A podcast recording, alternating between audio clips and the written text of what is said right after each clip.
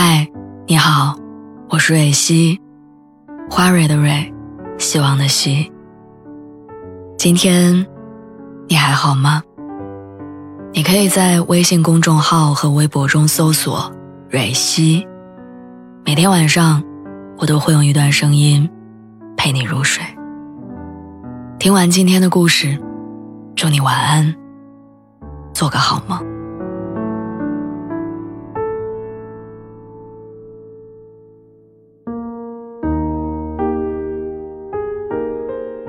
我不知道你的朋友圈里有没有这样的人，他们时常会分享一些小众歌曲，没有文案，最多加一个表情，让你猜不透他分享这首歌到底是什么样的心情或者原因。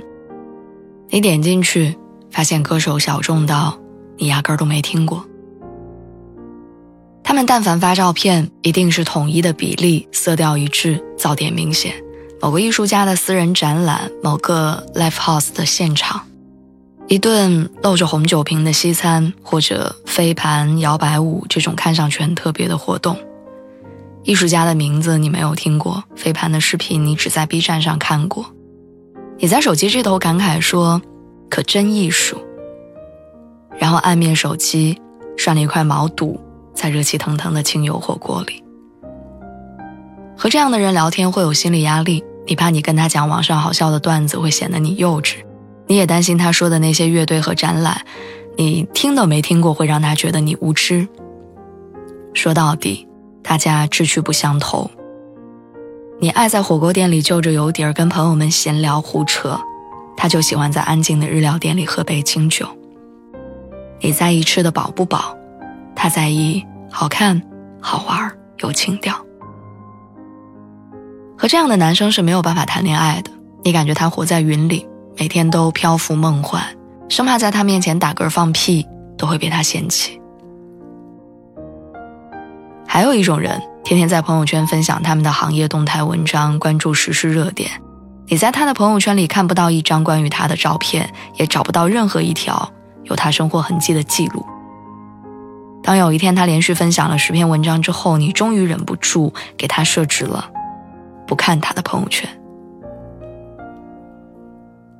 也许他的朋友圈里有很多潜在客户，需要他不断的传递信息来维护关系。也许他的领导上级要通过这样积极热情的工作状态来给他打分。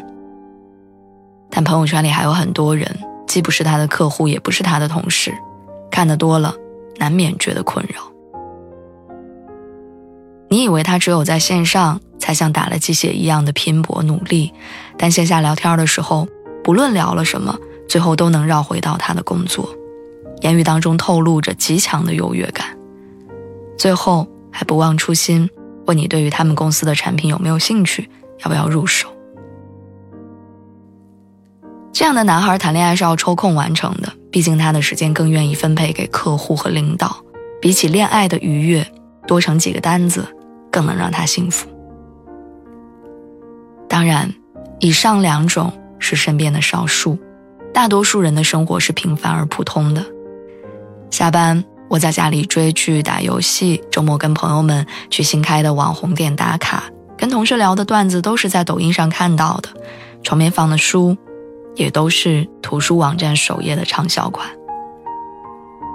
可能并不高级，但也不滞后；可能没有赚到大钱，人生扶摇而上，但也安逸、开心。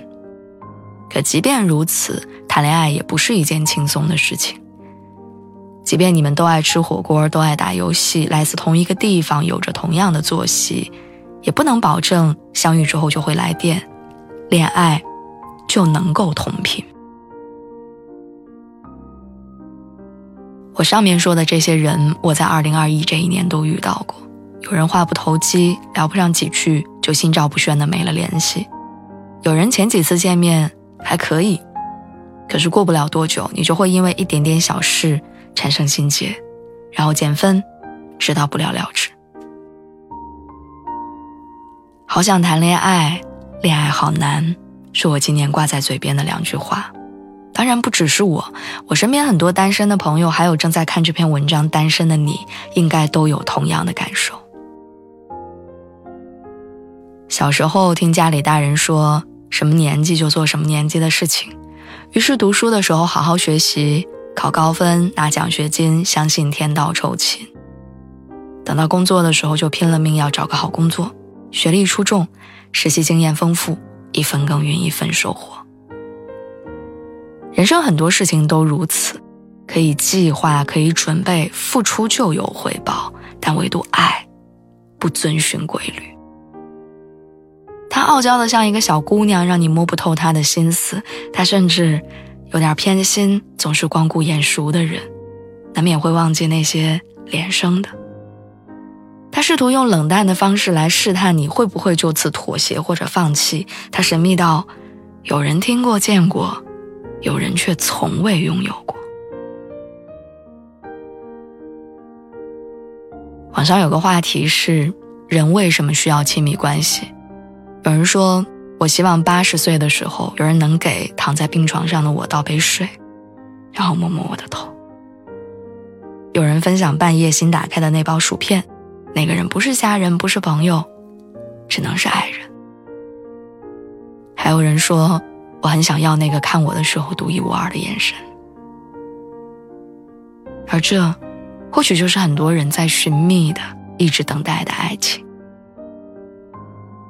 即使遇到了很多错的人，即便伤心过、失望过，也还是不愿放弃。